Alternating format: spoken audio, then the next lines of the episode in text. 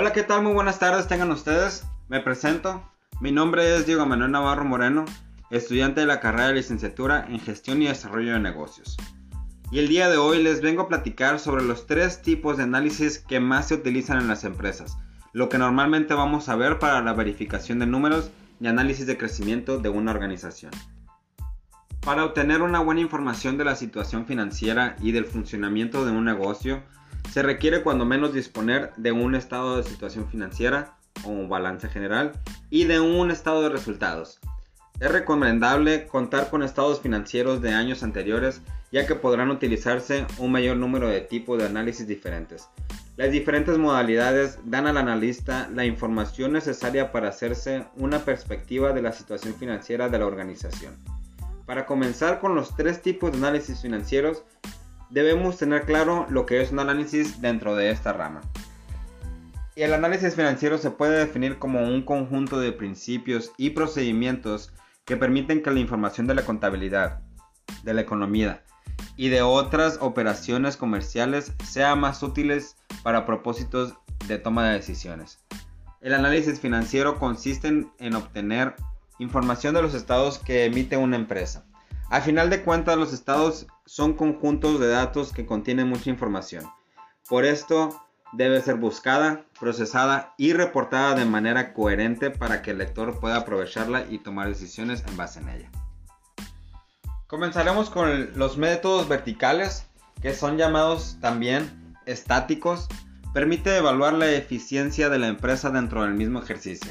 Es decir, se utiliza para analizar los estados financieros correspondientes a una fecha fija o a un periodo determinado. Para la realización de este análisis se aplica el procedimiento de porcientos integrales, de razones simples y procedimiento de razones estándar. Estos son aquellos en donde los porcentajes que se obtienen corresponden a las cifras de un solo ejercicio.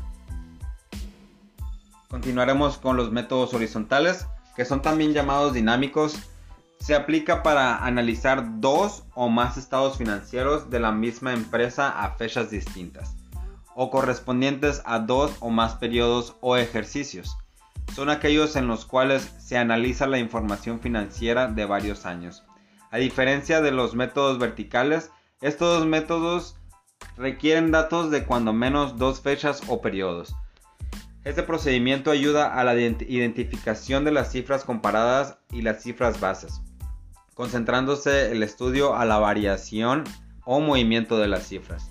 Su aplicación puede enfocarse a cualquier estado financiero siempre y cuando cumpla con los siguientes requisitos deben corresponder a la misma empresa y deben presentarse en forma comparativa. Método de análisis histórico.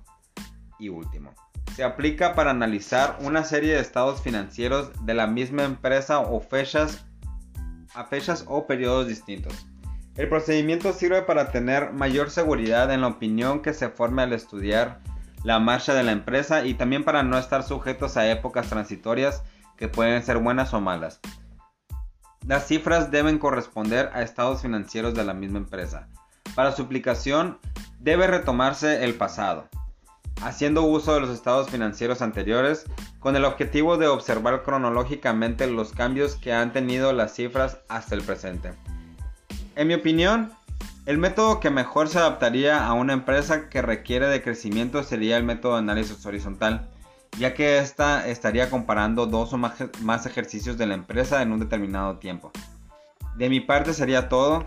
Les agradezco mucho el tiempo que han invertido en este podcast. Que tengan un muy buen día. Hasta luego.